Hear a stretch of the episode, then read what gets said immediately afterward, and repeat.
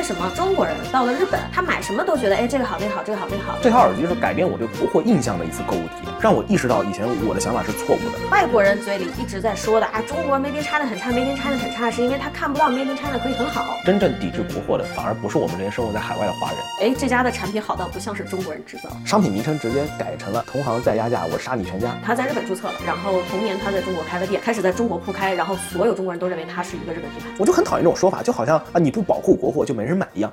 Hello，大家好，我是国货支持者王阿姨。Hello，大家好，我是支持正确爱国的李叔叔。欢迎来到我们的海外夫妻档杂谈节目。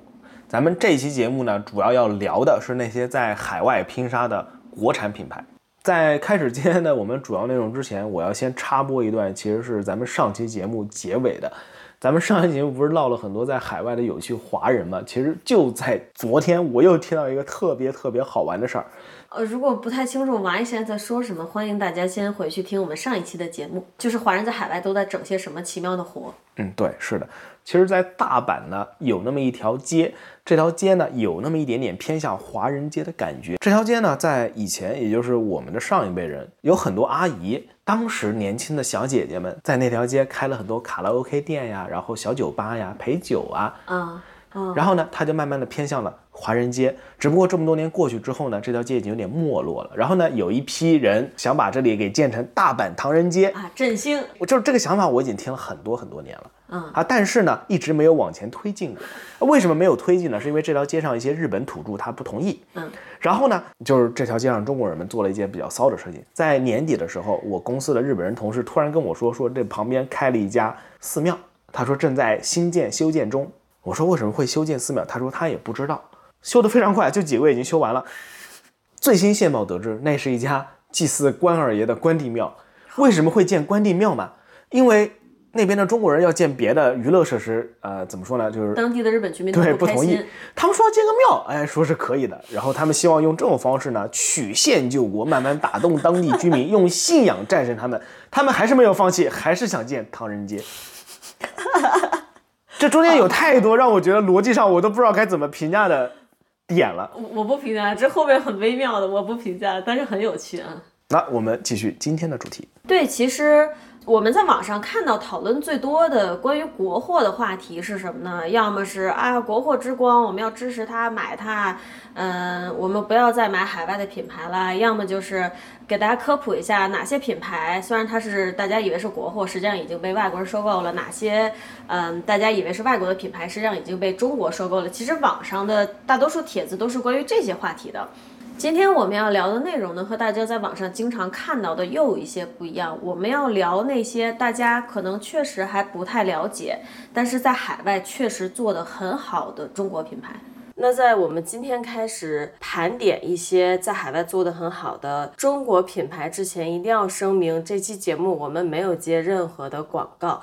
以下的列出来的品牌都是我们自己确实在过去的五到十年间用过的东西，它仅代表我们的个人观点，大家可以喜欢也可以不喜欢这个品牌，好吧？因为确实每个人使用一个品牌的体验是非常不一样的。嗯，就是说到国产品牌的话，我自己感觉啊，大致在海外的情况大致可以分为三类，一种是。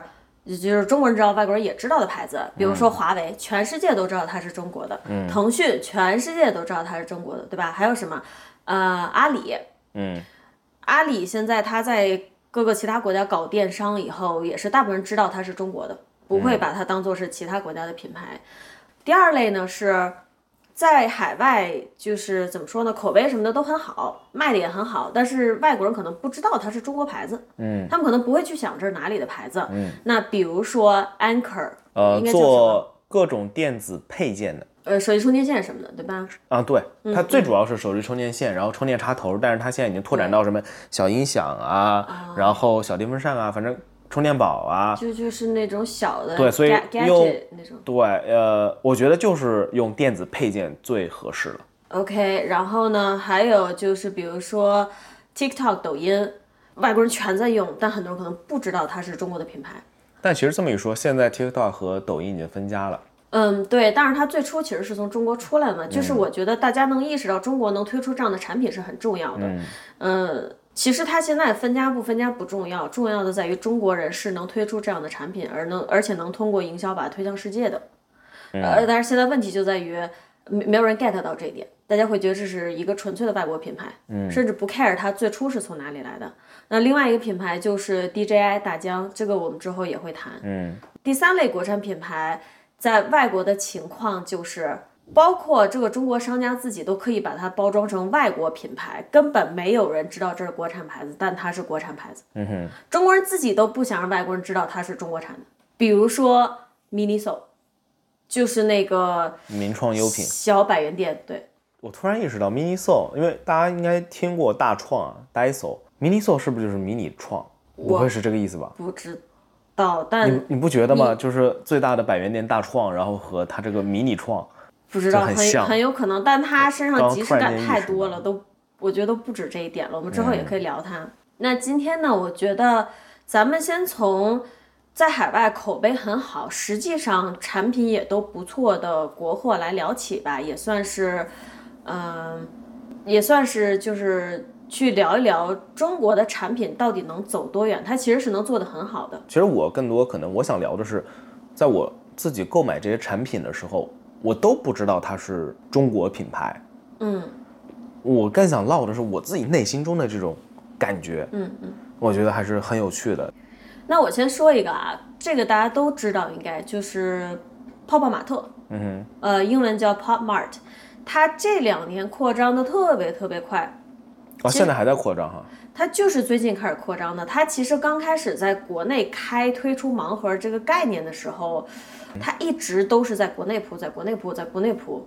然后最近几年，它突然开始铺海外市场了。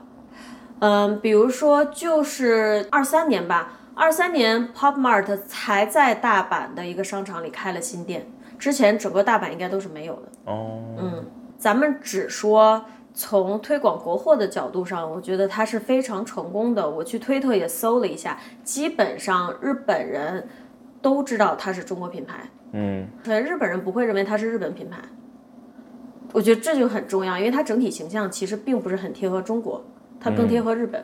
感觉比较符合那种日本年轻人所追寻的那种潮文化对，还有二次元文化什么的，所以我觉得这是它这个品牌在把国货推向世界的这个过程中，它确实是很成功的。其他我们先不说，嗯，然后目前它的店是，呃，可以说是开遍亚洲了吧，韩国、日本、国内。还有东南亚那边很多国家都有它的店，嗯美国、欧洲也有一些，就还挺厉害的。而且在美国，它是东岸西岸都有开的。这是 Pop Mart，泡泡玛特。嗯嗯。然后除此之外，其实就是我们现在正在使用的这个麦克风，嗯是 DJI，呃，中文叫大疆，这应该大家都听过吧？做无人机的牌子。对这个牌子，我觉得它跟 Pop Mart Pop Mart 有点不一样的，就是可能有一部分人知道它是中国品牌，嗯，尤其是比如说对这个比较了解的，对这个领域比较了解的，还有一些人他是就包括中国人和外国人，他都不知道这是中国品牌。我不知道国内怎么样，但反正很多老外确实不知道它是中国品牌。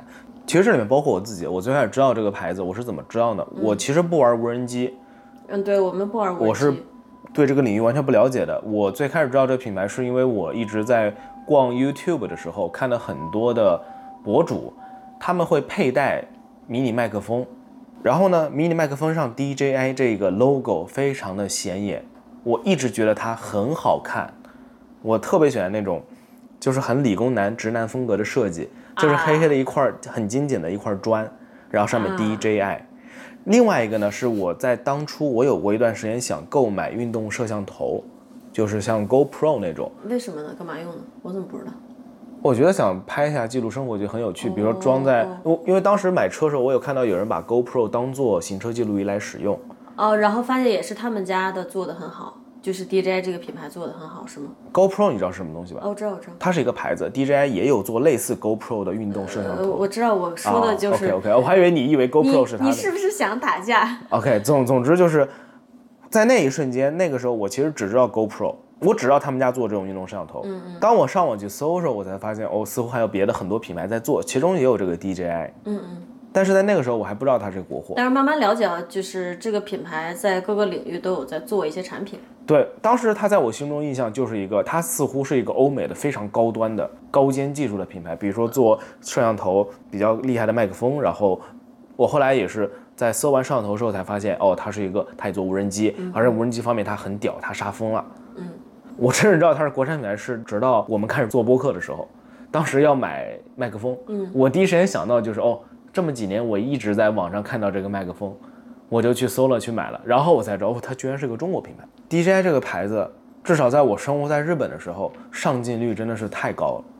嗯，比如在什么场景下？比如说在 Namba 的商场有自己的专柜啊，大阪市中心难波的商场，对，特别大的专柜。然后在大阪有自己的专卖店。哎，我们之前去那个 EDON。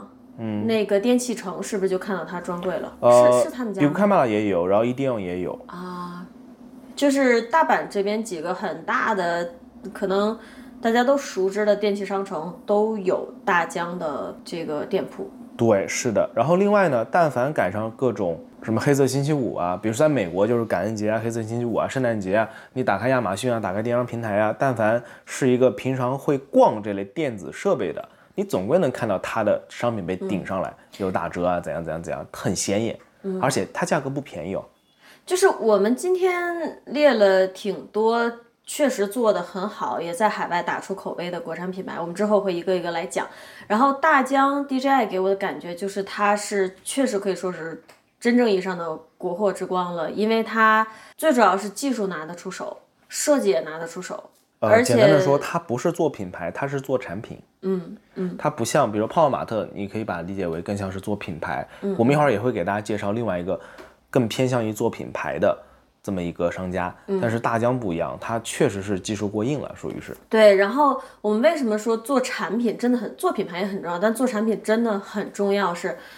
如果你这个东西它是因为这个产品打出了口碑的话，大家慢慢的意识到中国人可以做出这么好的东西，他才会去买中国其他的品牌、其他人做的其他产品。嗯，我觉得这个非常重要。为什么中国人到了日本，他买什么都觉得哎这个好那个好这个好那个好，是因为日本它产品的口碑打出来了，中国人就觉得哦日本的所有东西有名的没名的，它的质量摆在那儿，虽然它都是 Made in China。嗯嗯，所以说做产品真的很重要。对，然后呢，还有一个特别有趣的，我在网上就是在谷歌上去搜 DJI 大疆这个品牌的时候呢，就是搜索引擎会给你联想嘛，嗯，弹出的联想让我觉得特别有趣。有怎样的联想呢？比如说，当我输入 DJI 的时候，底下会弹出联想，就是用英文，老美会问 DJI 是不是一个德国品牌？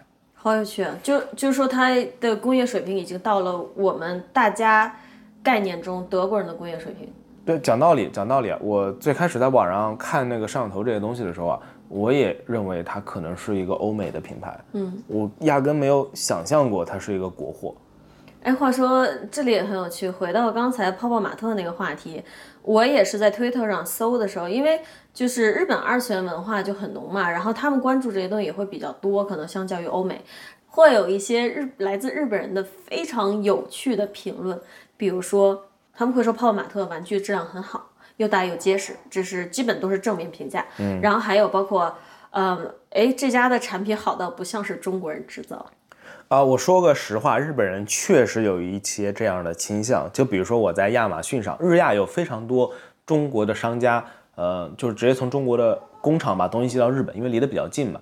东西寄过来可能顶多也就延迟个三四天，然后很多日本的买家是会接受的。然后呢，这类中华产品、中国产品啊，在底下的评论里面，有经常能看到日本网友评论说，典型的中华系产品，什么意思呢？就是它确实很便宜，它可以完成基础基础的需求，对，但是呢，质量也不太好。嗯，但是大疆呢和这些传统印象中的中华系产品，它就不太一样。我先说一下，我之前不是说我在谷歌上搜索的时候，它底下会弹出联想嘛？其中一个联想的是我刚说的，呃，会问它是不是德国产。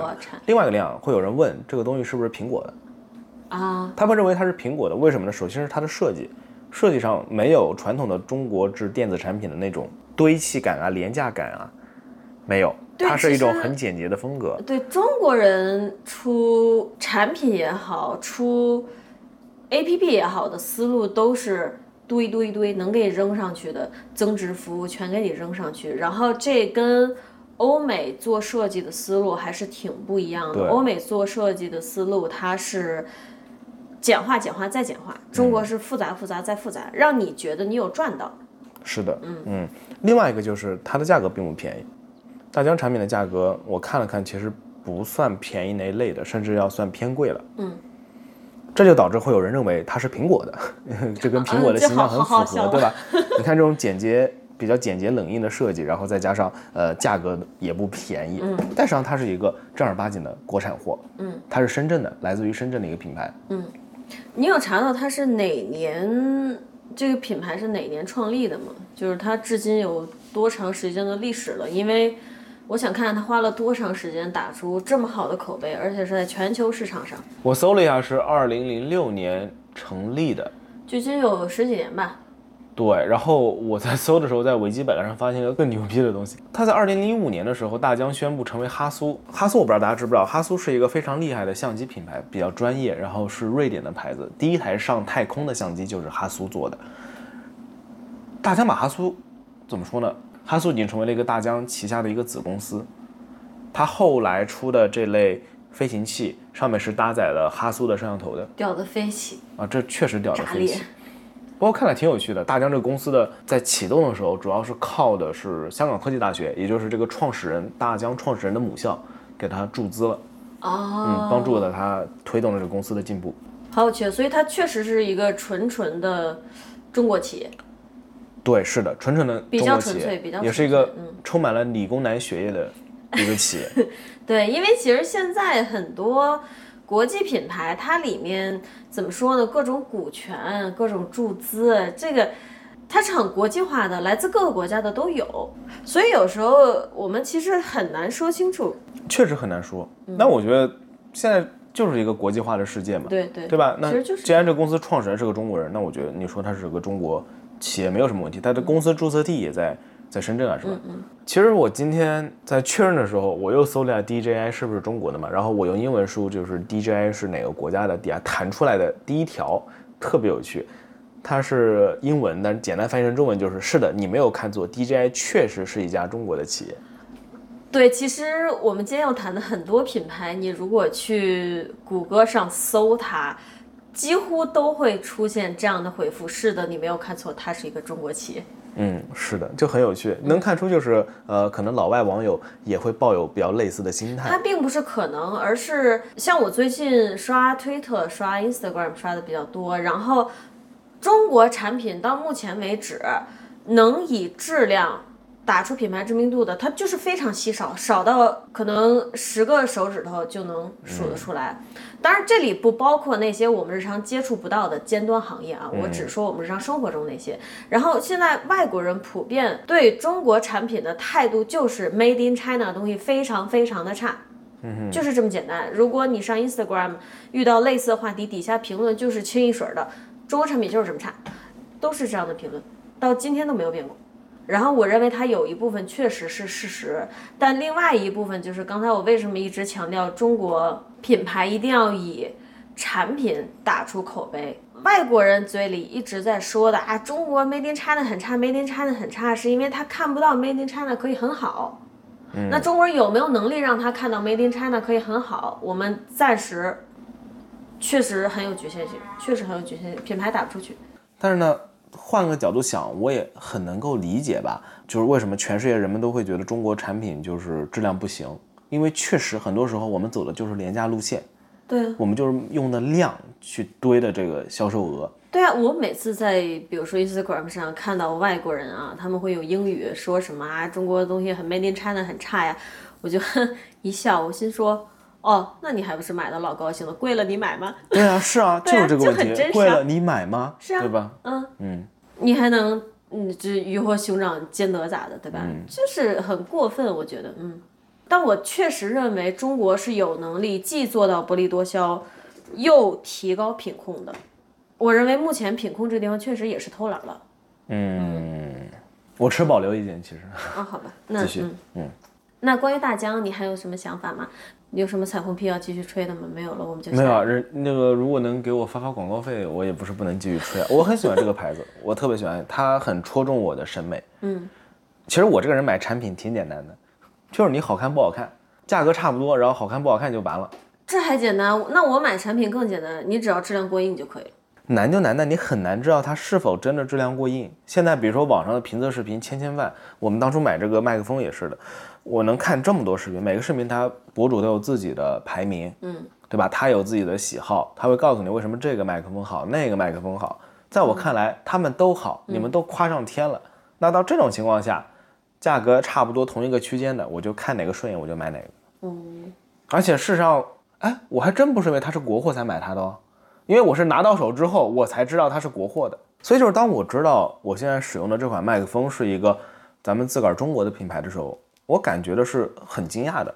但我希望未来能哪一天，就我感到的不是惊讶，而是觉得理所当然。对它最好笑的就是，你看网上的外国人很惊讶啊，它居然不是苹果的，我们也很惊讶，我们作为中国人也很惊讶啊，它是中国的。对，是的，嗯。那 DJI 我们说的差不多了，进入到下一个品牌是一个。国产的叫做内外的内衣品牌，我不太清楚它现在在国内做的怎么样啊。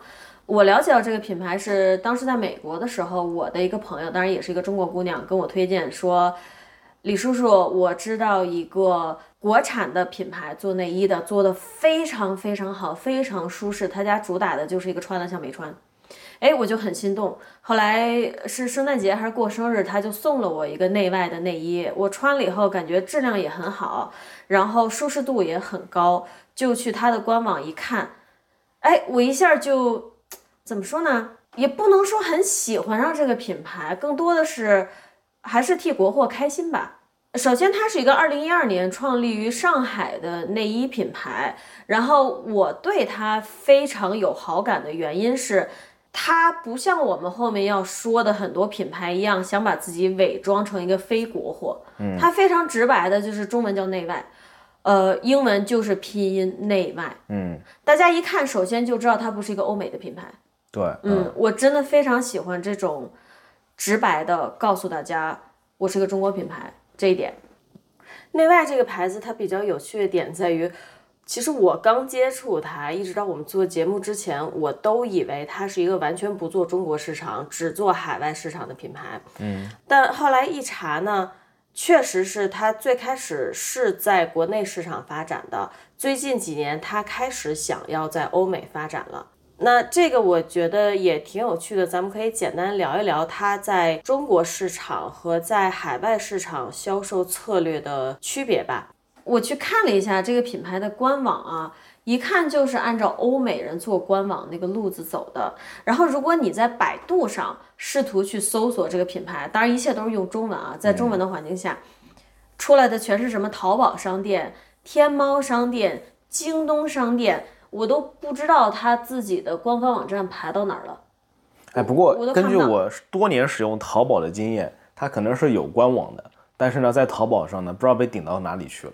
严格来讲，淘宝的它的店铺就是它在中国的官网啊，就是它的淘宝官方网站。这个严格来讲是没有毛病的。它的京东店也是官方的这个内衣品牌的京东店铺，但它确实没有我们在海外经常看到那种真正意义上的独立于其他平台的它自己品牌的官网。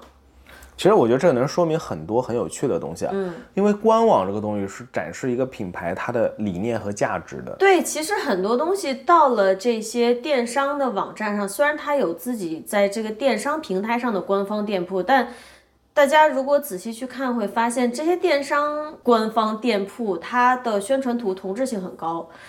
这个内衣品牌如果去看它自己的官网的话，面向欧美、面向日本、面向各个国家的官网的话。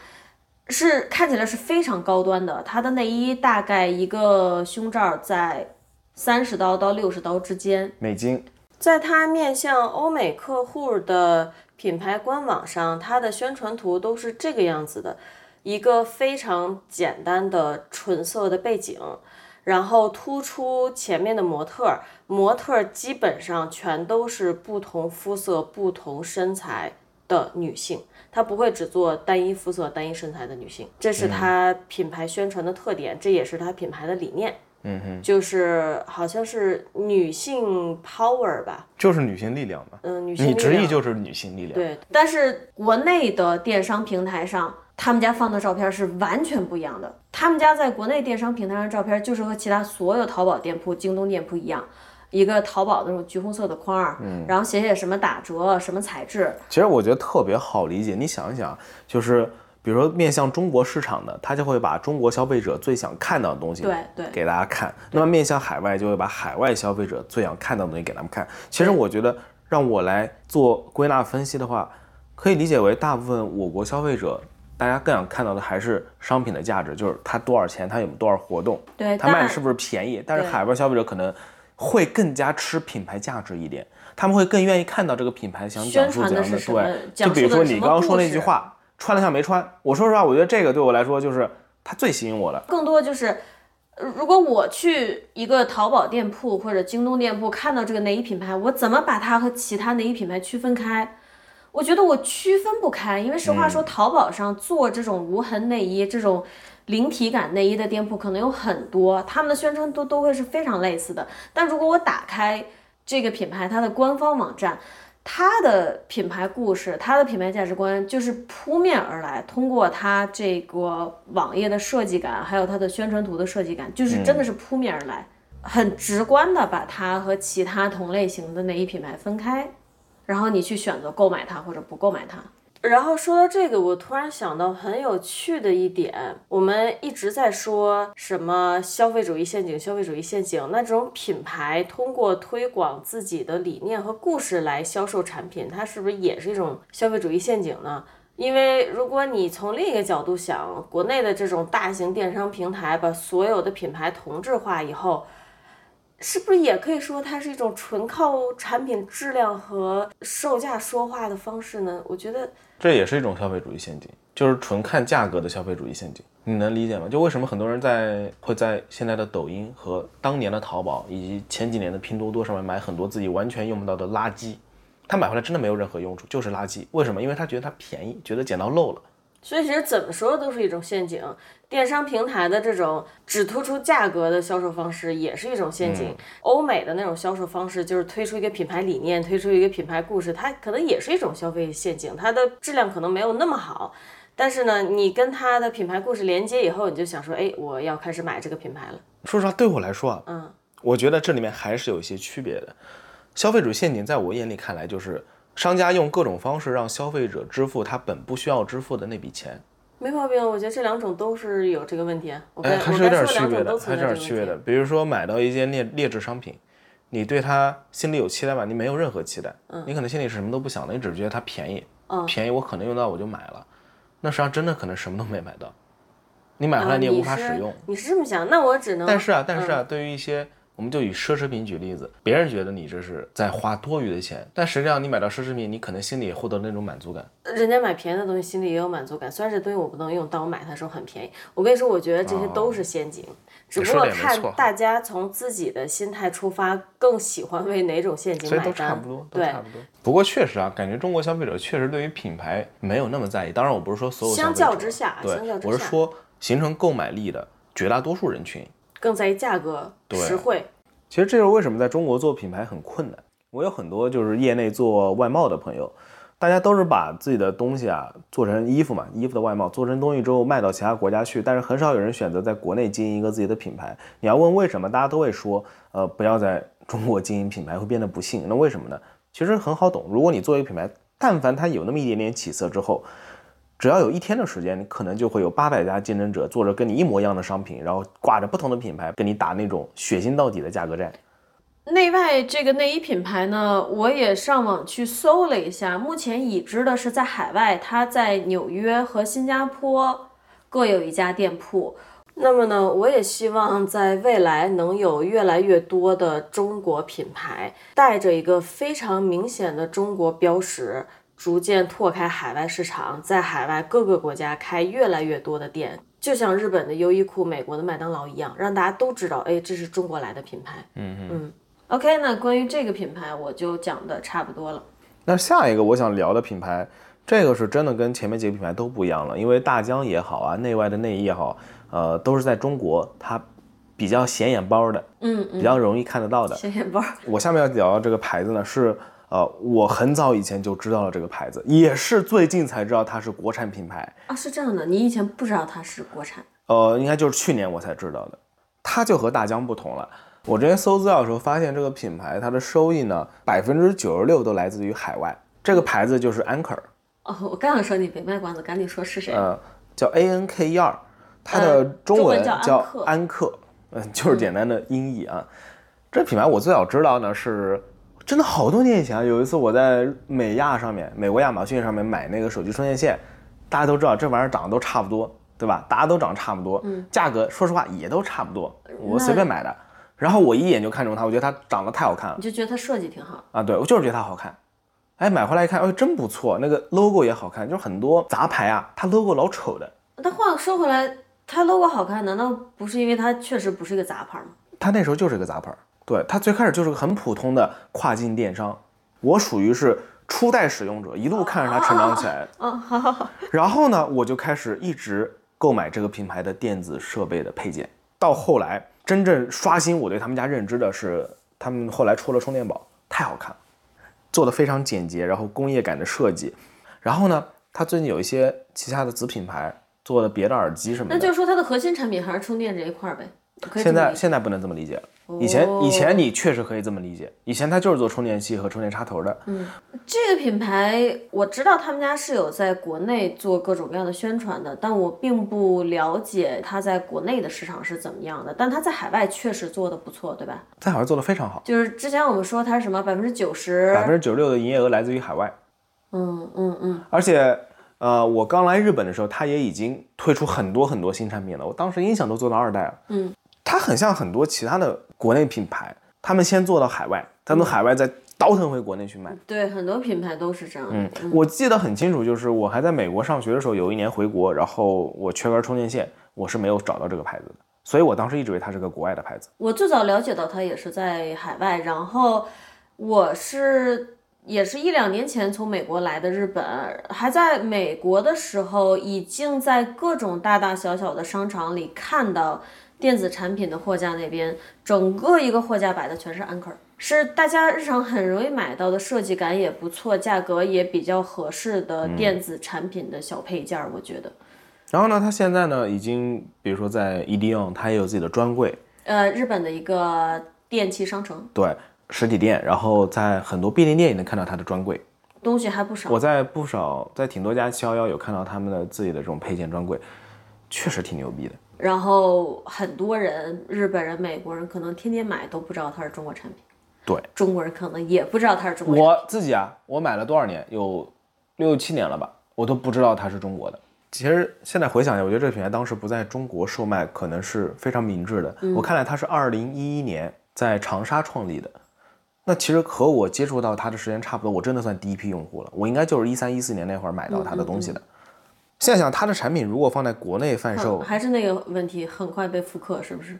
会很容易就消失在云，就是人海之中。大家可能并不会关注你这个东西做的质量有多好，一看你比别人可能贵个几块钱，就不买了。对，可能就不买了。说实话，它的价格啊，我看了一下，在我心目中啊，我买他们家产品很多，也不算便宜的那档。你看价格是不会想到它是一个中国制造产品的，它算是普通产品的价格。但是呢，传统的中国产品都会比普通产品要便宜不少。其实除了这个，还有另外一个，有很多怎么说呢？我国内亲戚吧，大家平时听说我一直住在日本，然后不愿意回去，然后都会觉得你这个年轻人怎么这样啊啊，啊你！怎么了？就是国内多好呀，干嘛不回来呀？日本又地震又这个啊，又那个的，什么首相还被开一枪，类似于这种，对吧？嗯。但是，一到想要让我帮他们带东西的时候呢，全都要日本货。都要日本货。然后我说，其实这个没必要。比如说有有一些吃的或者乱七八糟的保健品，我说我自己可能用的也是中国产的，嗯，让他们就是不愿意、不会听的，会觉得肯定是日本的东西比较好。其实这个也是造成中国品牌在国内发展比较困难的一个原因之一，就消费者自个儿都不相信自己国家的产品。就很真实啊！我我们两个之前也不信这个，比如说大疆是中国产品，就很好笑。对，但实际上就是我们能把产品做得非常好的。其实我从来没关注过它是哪儿的牌子，嗯，我其实不在意这些的，只要你这个东西好，对我也不在意，我不是那种说爱国就得买国货的。对我来说，首先你得长得好看吧，你长得不好看，我是不会买的。嗯，然后呢，好看东西买过来之后用着，哎，用了这么多年也不错，那我就会特别喜欢这个牌子。那我一看，我这个人确实是有品牌依赖性的。当我发现这些电子配件都可以从 Anker 解决之后，我就会全买他们家的。我们家现在桌上这根线全是 Anker 的，这种很多配件都是他们家的。安克听见了打钱，快快给我打钱，我是你们的忠实粉丝。然后呢？然后当我发现哦，它是个中国品牌的时候，那我好感度就更高了呀，对吧？那肯定的呀，对呀、我是这么想的啊。我觉得支持国货不能靠消费者去做慈善，你一定要品牌自己得做好，而且。而且，请消费者和品牌方一定要意识到，中国人是可以做好的。现在中国消费者就是在这个最近爱国情怀呃闹得很强烈的这对段时间，对对对对，我刚想说、大家都会进入一个好像国货需要靠消费者的同情心和救济，对对对才能打出名气，才能做好这个思路本身它就是非常错的。然后我有时候在网上看到那么多人喊着抵制这儿、抵制那儿、支持国货，我会觉得很奇怪。为什么要为不好的东西买单？你买单支持的是什么？支持的不是国货，支持的是他继续做出这个水平的产品，因为他知道我做到这个水平就有人买了，我不用做得更好了。如果消费者和商家形成这样一种对互动生态的话，对谁有利呢？对谁都没有利啊。嗯，无论是对中国品牌做大做好做出口碑，还是对于消费者的收益上来讲，它它都是，你你是在开玩笑吗？我觉得这就像一场巨大的闹剧。其实还有另外一个中国消费者让我很不无法理解的一种脑回路啊。当我们提到呃海外产品的时候，比如这是一个外国品牌，然后它价格很高很贵，大家会觉得可以接受一点，对吧？嗯对但如果但如果这是一个国产品牌，说它贵，大家觉得为什么它这么贵？太贵了，有这么多评价的，为为什么要买你的这个？你的弄太贵了，就会去用这个方面去批判它。对啊，国产品牌凭什么不能贵？做好了就是可以贵。但实际上，比如说我，自己，你看我用大疆的产品，我也用这个 Anker 他们产品，他们跟国产品牌比确实是比较贵的。嗯，那我用了这么多年，我是不是应该当我知道它是国产货那一瞬间，我就觉得它太贵了呢？没必要啊，它产品好，那对吧？那不对对，而且还有另外一种思路，就是大家为什么总想买便宜的东西，不想买贵的？大家只看到当时那一刻，比如说这根儿充电线，我花了二十美金和花十美金，那肯定是十美金的便宜。但如果这一根充电线我花了二十美金，我可以用十年，但那根十美金的充电线。我只能用一年呢，嗯，但是大家是不会进行这样的思考的。我买东西的时候，我是会想，就是这个东西我花这么多钱，它能持续多少年？那如果它确实是质量很过硬的产品，我能用很多年，完全可以给它多花一点钱。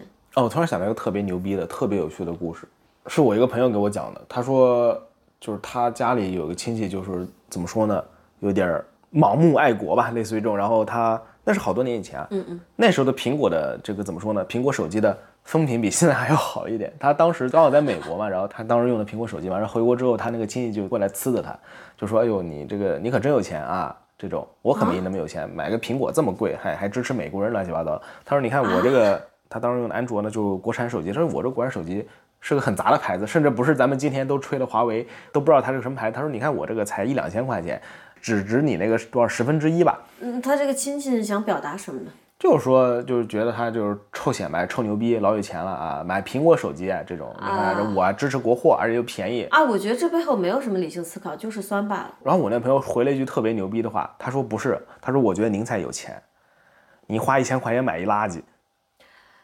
啊，你这个才有钱，对吧？我这个算什么呀就是消然想到这个费思维完全不一样。其实那段时间啊，那几年间，国产手机就是价格确实打得很神经病，你说的是神经病的低，对，就没有必要就是把质量做得非常差。其实现在已经好了，现在华为我我没用过，我特别想用用看，遥遥领先，我还没试过呢。我觉得现在国产手机的一些大品牌吧，嗯它的定价思维跟外国还是比较相似的哎哈，。这么一说，其实这个也符合咱们今天的主题的。我呢是因为就是苹果用习惯了，我换不掉了。但你现在不是用安卓吗？实际上我之前有好几次想要换安卓机，我当时还在美国的时候我就搜，嗯，在二零二零年前后的时候，国产手机已经是口碑非常好的，嗯嗯口碑，嗯，呃，我在美国看的那几个很大的做电子产品类的这个博主，嗯，他们给出的排名啊评价里面屡屡能有国产手机上榜的，而且都排得很高。我记得华为那一年出的是 Mate 几，我觉得中国还有很多牌子，像你刚才说的手机什么的，它在专业人士那边已经打出口碑了，但它并没有做到像佳能相机、富士相机这样，就是这些日本品牌在世界范围、世界普通人的范围内也打出口碑。我觉得国货暂时还没有走到这一步，嗯，大疆已经走到这一步了。大疆已经走到这一步，它已经是全世界范围内这种无人机的，可以说是顶尖品牌。但很多人不知道它是中国牌子。我觉得他没有必要去宣传，装逼嘛，装逼的要义就是扮猪吃老虎，等到大家用的很爽，你看，哦，它居然是个中国品牌，它居然不是个德国牌子，这个我觉得给人的心理冲击会更强烈一些。对对对，事实上，我自己呢，以前也一直是秉承着，就觉得国货都不行嘛，觉得 Made in China 不给力，质量都比较差，我也是一直带着这样的一种印象。不一样啊？啊，是吗？可能因为我在国内长大吧，我印象特别深，你知道吗？就是我觉得老外也挺好骗的。我以前可能也在节目中逼逼过。我上大学的时候，有几个外国留学生刚好来我们学院，就带着他们一起去玩。你又干什么怪事情了？我跟你讲过吧，就是带他们去义乌小商品市场。嗯。为什么我说觉得就是中国人呢？这个脑子很活泛嘛。到了外国的这种跨境电商就是能杀疯。那帮老外就像没见过世面一样，他们非常疯狂的去义乌小商品市场去买了那个，说实话就是塑料或者玻璃的做的那种小珍珠项链那种。到什么地步？他买了一大袋儿。就那种大概四十升的垃圾袋，他装满一大袋儿。他说这样太好了，买了这么多珍珠项链回去给我的朋友们，这么便宜，一人一串儿。他说中国的这个东西可真便宜。他只是为了送礼哦，他好单纯哦。他觉得是真的，你知道吗？他从来没想过我以为他要进化到直接跨境贩售，没有咋的？然后你想象一下，这个商品在义乌小商品上只卖两块钱吧，然后如果把这个东西弄成两美金或者八美金，你放到美国去卖。像这个傻大姐一样的留学生，对吧？他们还真的会以为这是真的，然后真的会去买的。而且这种故事其实挺多的，有不少的中国人移民啊，或者留学到海外以后，会自己慢慢的从中国进货很多小商品，拿到外面去卖，还是挺赚的。当然不是说这个月入百万的那种，但是就是他作为一个工作来满足日常生活的开销是足够的。其实就是打一个信息差。外国人不知道原来这个东西从中国来的能这么便宜，但是呢，这信息差打了这么多年，包括对我这样的中国人也都造成这样刻板印象，就觉得中国的商品它质量就是不太行，然后假货会比较多。啊，最好玩的点就在这儿，你刚才不是说了一句，可能是因为你是在中国长大的嘛？嗯。但是我对国货的可能观感没有你那么差，也恰恰是因为我是在中国长大的，但我比你大五岁。我认为中国的产品，它是在开始大量进行小商品的制造和贩售，嗯，开始走的下坡路。本身中国的老国货质量是很好的，嗯，你要说就说到很早以前，我们小时候会用的，比如说郁美净的面霜，蜂花的洗发水儿，它当然你不能说它的成分有现在这些什么资生堂啊这些东西那么花里胡哨儿，但是。我认为，在中国开始进行大面积的商品制造之前，国货的质量还是可以的，至少你日常用，它它是一个正常的质量，它是一个好的质量。然后可能恰恰因为你比我小一些，有可能你开始接触到这方面的信息的时候，中国 Made in China 的口碑已经在下降了。而且在我长大的过程中，电商已经逐渐出现了，然后那些路边摆小摊的、摆小铺的。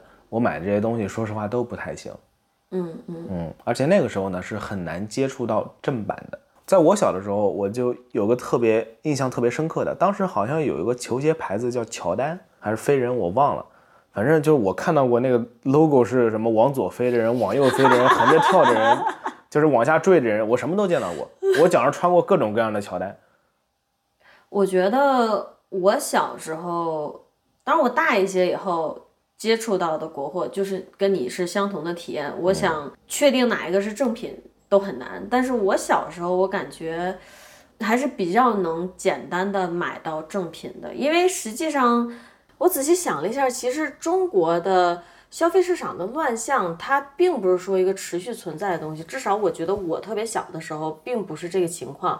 那原因是什么呢？原因是首先以前都是国企，不像是后来私企逐渐多起来啊，然后市场也越来越复杂，越来越混杂，什么乱七八糟都有。还有一个原因就是我很小的时候，国内还没有大量引进外国品牌啊。其实大家日常生活中用的就是那几个国企自己的国内的牌子，嗯哼，它的市场当时组成就是那么简单，所以它确实也没有那么容易出现市场乱象，出现造假。确实，嗯，但是后来的情况就不一样了嘛。我也不知道该怎么怎么说啊，我觉得可能也是跟我出生的城市有点关系吧。我印象特别深，就我那个我老家啊，现在可能那个地方都不在了。以前有个特别大的商场啊，叫八仙城，嗯，就八仙过海那个，当时那里面真的是八仙过海，神通就你妈的重说啊，就说脏话，就仿同一个牌子的盗版店都能有直接出四家在同一个商场里面。啊，好尴尬呀！对，是的。然后那个时候我是穿过阿迪多斯的，你一定要这么搞笑吗？是的，阿迪多斯。然后我们那会儿看到过各种那玩意儿大家是火吧，什么阿迪多斯、阿达蒂斯、阿拉利斯，这就导致我刚出国的时候，我也特别抵制国货。我亚马逊买东西的时候，我但凡看到底下有人说这是什么 Made in China 或者怎样的，我也不会愿意去买，我会觉得它质量可能也不太好。我觉得它的根源在于咱们两个都不是图便宜的那种人，咱们两个更多就是追求商品的质量。但对于很多喜欢花很少的钱买到一件商品人来说，中国就是天堂。其实也是因为我们两个都比较强迫症吧，特别是我的设备呢，就是能少一个是一个。那么都已经这么精简了，那必须这每一个设备它都得提供我希望它有的这些功能，嗯，它不能它不能太差吧。而且我们家还有一个，刚才你提到我觉得很重要的点，为什么我们两个买东西不会去图便宜，而是要看质量？比如说我们家这个电脑的布线，它就是捆上，可能三年五年都不会动的，这个线质量一定得好啊。对啊，是的。然后呢，是什么东西改变了我对国货的印象？应该是呃一四一五年，我要买一条有线耳机，然后我也是在 YouTube 上去找评测，嗯，找各种各样的 UP 主视频，发现有一款耳机出厂率非常的高，它叫 OnePlus 一加。我当时一直以为它是个反正就是欧美的牌子喽，我也不懂，我也没在意，我就买了。哎，好好看啊！然后我才知道，呃，还是你问我的。我又我说这个耳机特别好用嘛，我也给你也买了一条嘛。然后你就问我，哎，这是哪个国家的牌子？我说我还真不知道，应该是美国的吧。然后搜了一下，哎，它是中国的。所以就是我的建议是，以后我们买任何一样东西都搜一下它是哪儿的，也许我们还能再出一期这样的节目。哎，你说的没错，说不定咱们现在用的还有什么东西也是国产货呢，对吧？嗯，这位说我的键盘好像也是一个国内的。对，你的键盘也是个很不错的。你先把你的 OnePlus 说完吧。啊，对，OnePlus 怎么说？这条耳机是改变我对国货印象的一次购物体验，嗯，让我意识到以前我的想法是错误的。国产货是有很好的东西的，它是有很多不错的品牌，只不过我从来不知道而已。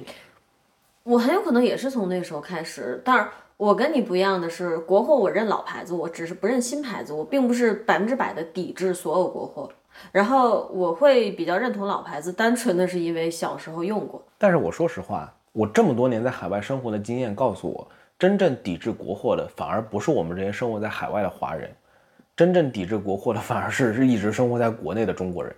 是这样的，大家对这方面的信息也不了解，也没有途径接触。然后比如说，如果我想说，哎，大家可以试着自己在 Twitter 啊或者 Instagram 上搜索一下，去 YouTube 看个测评啊，然后你会发现啊，大家上不了这些网站。嗯，对，就是获取信息途径也是很有限的，导致大家甚至不了解这些在海外。很多外国人都在推的品牌是中国品牌。然后呢，我有大量的亲戚朋友，当然主要是亲戚，或者说是中老年长辈们，以及比较少量的同龄人，他们甚至连国内的电商平台也是不信任的。会有什么情况呢？会突然找我，让我帮他们，比如说买一款，呃，买手机也好，或者是买耳机也好，买各种各样的商品。然后我看了一下，我说我要带回去是不可能的，因为我不带行李箱，我只有一个背包，我放不下。那寄回去呢，要贵这么多钱，你看你同意不同意？他们一看，哇，贵这么多，又不想买了。然后我就帮他们看了呀，我说淘宝只要多少多少钱呀，也是正品的，他们是旗舰店呀，或者是这个品牌明明在国内也有官网，你去官网买呀。他们的回答会让我觉得非常的真实，嗯，哪怕是手机，比如说像苹果这样的品牌或者三星这种，他们也不信任在中国的官网，他们认为在中国官网买就有可能买到假货。这个我也是在前几年。有那么一段时间吧，苹果只要一出新机子，然后就感觉全世界都在排队疯抢，就必须得排这个队买这个手机，不在这天买到就不行。就是那个时期啊，我才知道，嗯，他们会说国国行，嗯，国行，国行的手机和这个外国的它质量是有差别的。当然，这个因为我自己其实并没有体验过，所以我也不知道是真是假。我只是看到大家好像都这么说。那这个是不是也是大家哪怕在国内的这些品牌官网上也不愿意购物的原因之一呢？就大家认为这个东西卖到国内，它的质量是不一样的，哪怕它都是 Made in China，但可能出口的品控就是不一样。这我还真不知道，但是我是使用过国行的，我现在是十三嘛，然后我之前那个是十，我的 iPhone 十是国行的，嗯，但确实我从 iPhone 几开始用，从 iPhone 五用到 iPhone 十三，我只有这个 iPhone 十是出了问题的。但你这个样品太少了。对，只有一个样品，确实，所以我说这个我无法回答。对对，啊，只是我个人还有一的经历而已个。说到刚才那个很有趣的话题，鱼子酱这个东西，嗯，有很多都是在中国生产的，对，嗯，然后会出口到外国，贴上外国标签，再进口回中国，对，也很有趣。嗯，它也是镀金回国。你知道，其实很多中国这人，这种东西就非常多了。嗯，知道很多中国人在做这样的生意，就是把各种商品明明是中国的，他弄到外面自己贴个牌再卖回来，他也不卖外面，他就卖回中国而已。哦，我们先说回刚才说的那些，我们还是先盘点做的很好的国产品牌。OK 啊，还有一个就是刚才说我这个键盘，对不对？它就是那种怎么说呢？可能得对这个呃，属于那种可能发烧友比较了解吧，但我也不算发烧友，我只是在寻找的过程中找到这个键盘，然后发现这个键盘呢，在海外的风评还是不错的，在一些发烧友的圈子里面，很多人都比较喜欢它。对，我觉得还有国货、国产品牌，还有一点就是我们刚才评论的一些品牌还是相对大众的，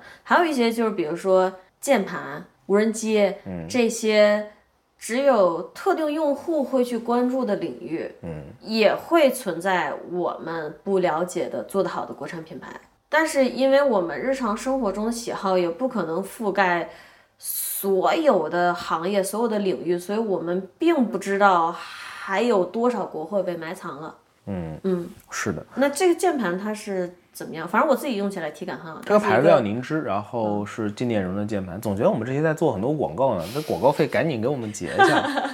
其实我自己对键盘不是特别了解，啊，但我在搜索这种呃敲打手感比较好，同时又非机械键盘的键盘的时候，我搜到它。嗯就是说它的产品的质量、设计等等等等方面已经很接近另外一个做的很好的品牌了呃，我不知道啊，但是嗯网络评价是还有差距，但差距不算大了。啊、然后它确实也是一个中国的牌子，对中国牌子卖的也不便宜哦。是我刚才也想说，对，所以又回到那个，当一个品牌它把产品做的质量上超越其他品牌，做的比较特立独行、比较优秀的时候呢，价格自然而然是会升高的。那么价格升高之后，消费者愿不愿意听你讲述你的故事，愿不愿意知道你的产品它凭什么卖这么贵，那就是另外一个问题了。愿不愿意把自己的价值观和产品的价值观进行连接，并进行购物？当大家购物的时候都是在淘宝上点开按价格排序的时候，你的产品它就是很难很难卖出去。那就接着刚刚那个例子说哈，比如说充电线，那如果 Anker 它是往海外去卖，那可能有很多的消费者他会像我一样，他比较关注这个线，它到底长得好不好看，它到底是否耐用，折叠起来是否舒适，它手感好不好，它容不容易沾灰。那么当这样的消费者够多的时候，它就可以把这个品牌延续下去。那么如果是比如说放在国内买，那我相信可能有很多人可能跟我一样，不过在电商、在淘宝、在京东上的绝大多数人，大家是按照价格排序，或者大家只看销量，大家觉得这不过是一根充电线，就好像垃圾袋对于我来说一样。嗯嗯嗯。那么在这种情况下，可能品牌就真的很难生存下去。国内的很多品牌取决于它在哪一个品类下出商品啊。但是国内的很多品牌，你就感觉它不做一些奇妙的恶性竞争，它这个品牌很快就没了，就会消失，突然它就没了。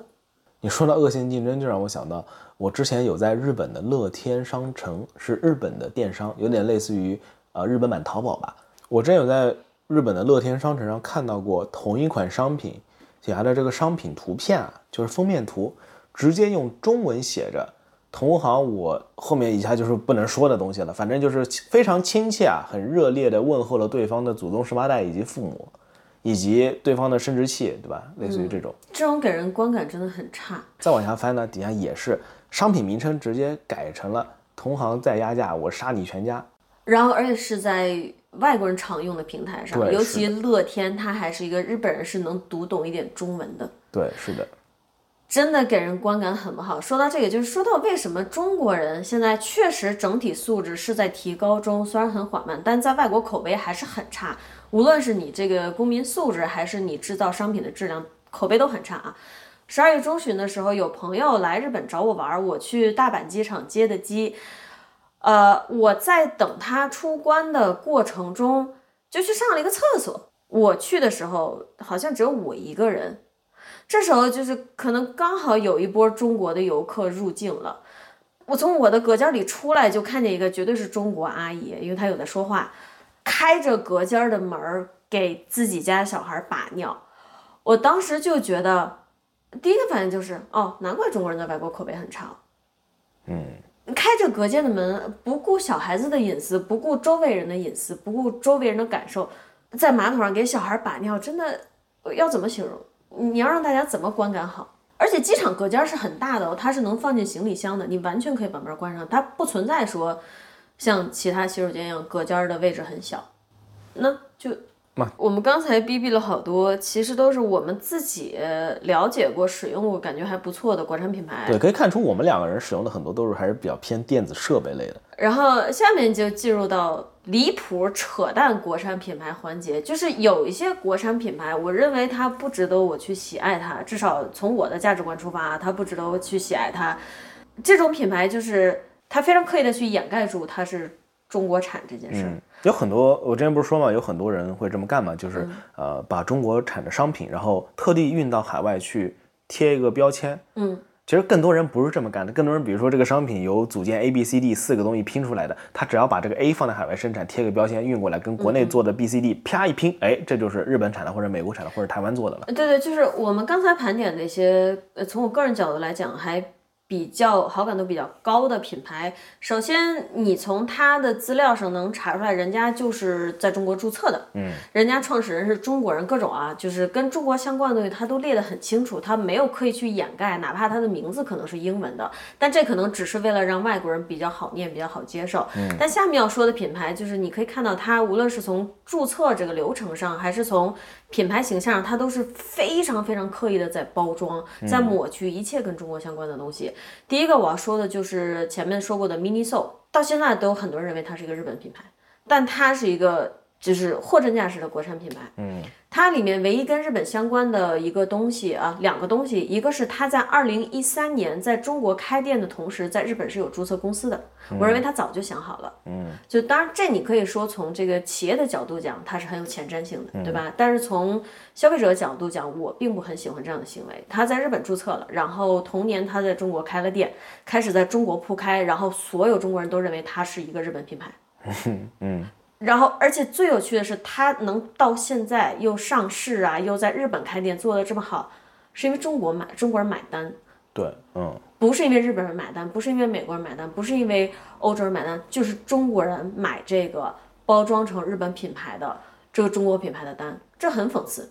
确实，就日本现在都到核废水了，这个品牌还没有倒，其实背后是什么原因？想想一想都知道，中国人还在买单。这个品牌的存在本身就让我觉得很难受，我是不会在中国给这种品牌买单的。其实它就是切中了，就像我刚刚说的，老百姓觉得这个任何东西只要是中国的，他们就就不买的。对，是啊，嗯，就是切中这种心理。我刚才说它这个品牌有两点跟日本确实还有点关系，一个是它在一三年是有在日本注册的，我想它早就想好它未来这条路要怎么走了，而且比较确实这个品牌比较牛逼的是，它现在成功在日本开店了。嗯，它一个包装成日本品牌的中国企业。为出发点，最后居然把店开到了日本，而且我觉得可能日本人很多也会认为这是一个日本人开的店。对，有可能，嗯，这是最好笑、最讽刺的点。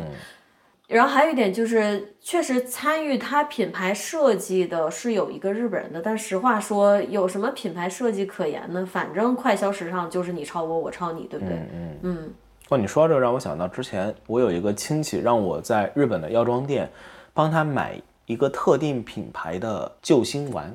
就是咱们国内很常见嘛，速效救心丸。只不过他买的这个呢，就是我记得是一个金色的瓶子，然后名字叫心丹，然后说是一个日本的牌子，让我帮他去买。我知道日本的药妆店是有卖救心丸的，嗯，但是我不知道这个牌子，然后我就跑了好多家店问店员，都没有找到这个牌子，店员也以为这是个日本品牌的。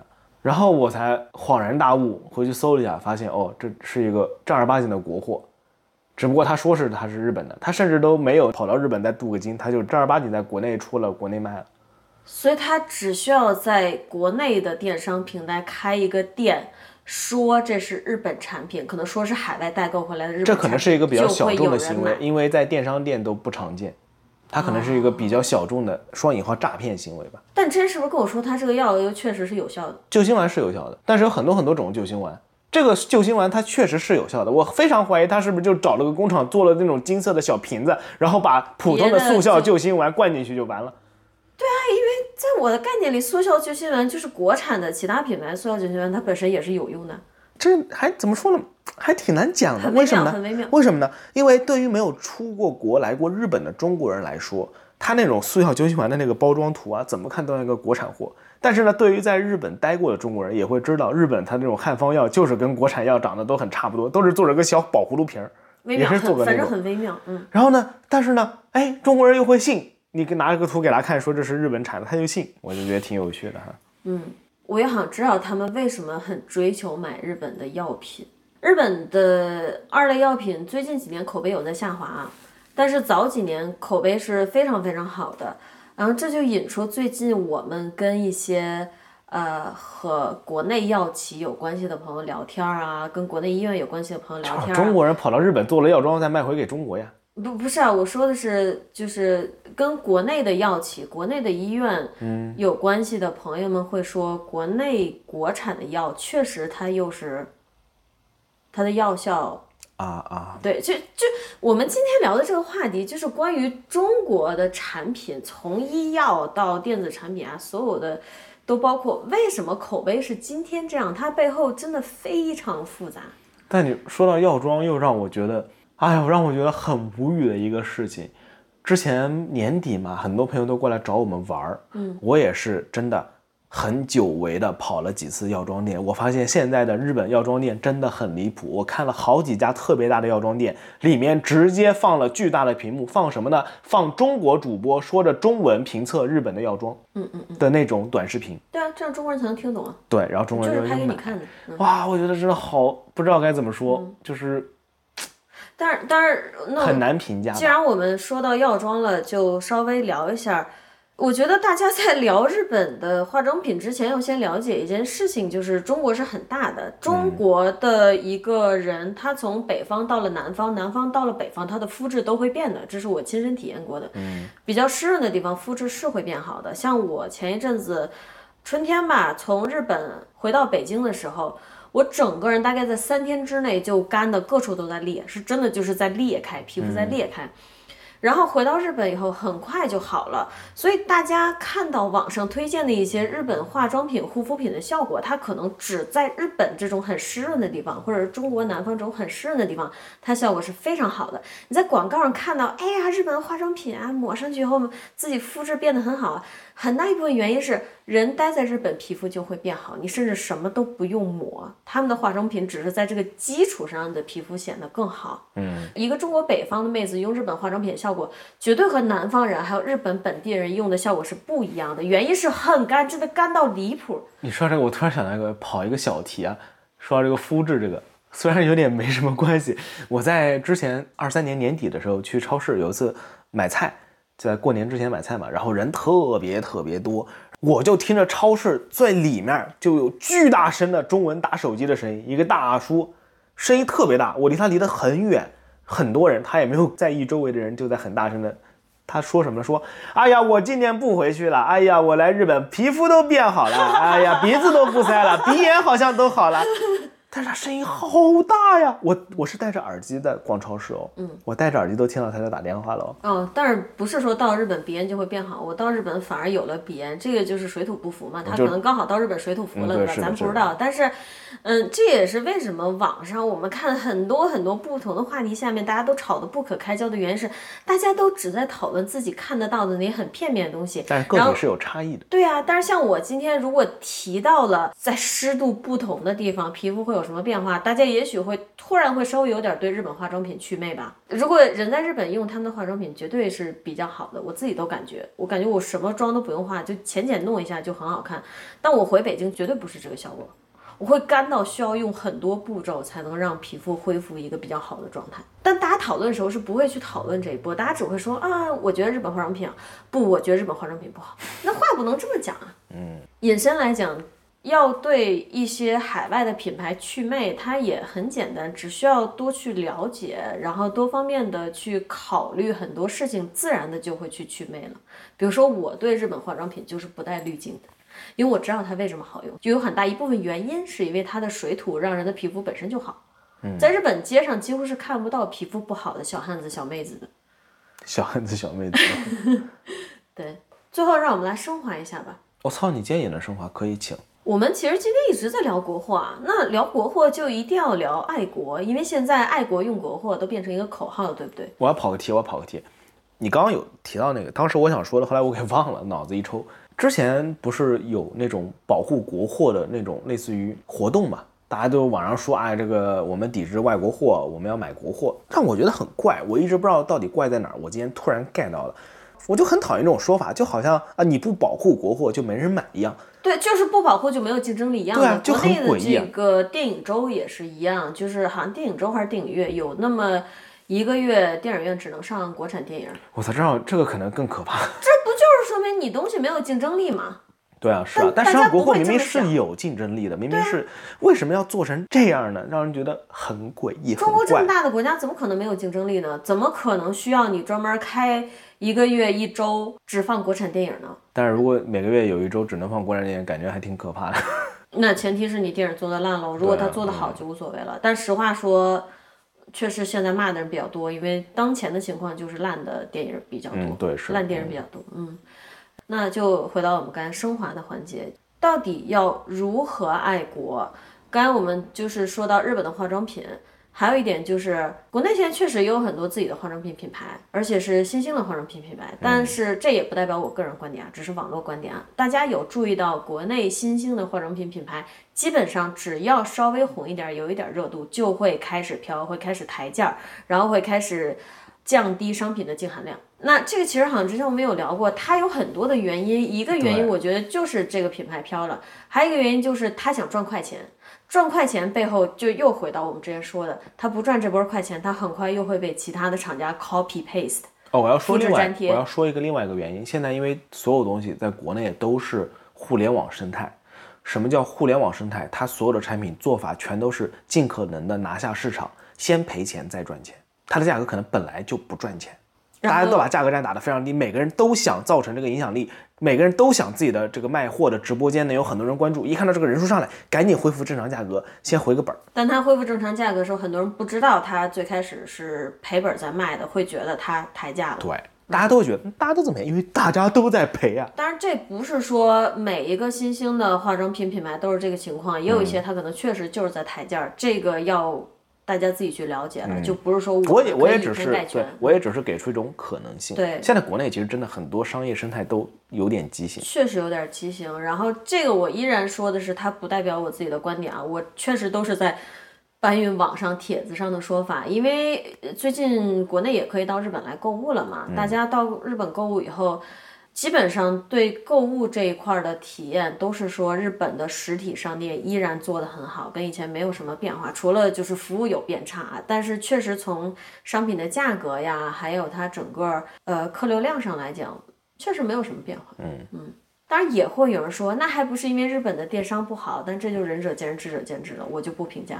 就我个人来看，支持中国、支持国货的方式就是，我并不会因为它便宜去买它。我并不会因为它简单是个国货去买它，我我会买来自世界各地的品牌的产品，只要你做得好，我就会买。但同时，我不会因为一个产品它是国货，我就认为它一定不好，我就不去买它。我也不会这样做。只要你质量和口碑够好，我不管你是哪里的，我都会去买。我这我认为这样才是就是正面的支持市场内的竞争吧，让各个品牌做得更好。他做的更好，我能买到东西才更好。事实上一个真正优秀的品牌，他根本不需要你去支持他，他自己能杀得很疯。我觉得也是这样的。然后具体的，我们前面也说了很多这样的品牌，对不对？反正爱国肯定不是一句口号，至少要从多了解吧。我也觉得多了解吧。那你看，我就跟别人狂吹，我跟那帮美国朋友狂吹，你看我这个设备多好用，你们都给我去买 Anchor。对啊，他们他们就觉得啊，你 反正只要来过我家的，看过我这个桌面的，都会觉得真舒服，真干净。对，就他们就觉得啊，你们这些人留学、移民、闯门外，但真正比如说能把国货的口碑去扩散出去的，也是这些在海外的华人嘛。我我确实就是有能力跟我日本和美国的朋友说，告诉他们这个是国产品牌，它很好。哎，我也不知道该怎么说。是啊，我留学，我住在国外，我崇洋媚外，但是我劝你买国货。你还天天跟我说着，哎，你能帮我帮我从美国带一个 iPhone 回来吗？哎，我不想在中国的官网上买，这个我怕我买到假货。它很好销，我从十四岁出国留学就不停的有人托我帮他们带美国产品，有时候是雷朋的眼镜儿，有时候是之前那个 Beats 耳机，有时候是苹果手机，就很真的很讽刺。然后当我们逐渐的在买越来越多的国货，哪怕是在海外，总之吧，在最后我还是想重申一下我刚说的那句话，我觉得，我觉得我说的真棒。我觉得希望在日后哪一次我再一次发现自己用了六七年的产品是 Made in China 之后，我的心态不再是惊讶，而是觉得这应该是理所当然的一件事情。我的感想是，希望听了我们这一期节目的朋友们呢，也可以去搜一搜，了解一下一些在海外做的很好、质量啊、设计都做得很好的国产品牌。然后，如果大家了解其他的品牌，也希望能在评论区给我们评论一下。那咱们今天这期节目就先到这里为止了，不要忘了点赞、订阅、关注、转发我们的频道。感谢大家的收听，爱国不只是一句口号哦。OK OK OK，好，咱们下期再见。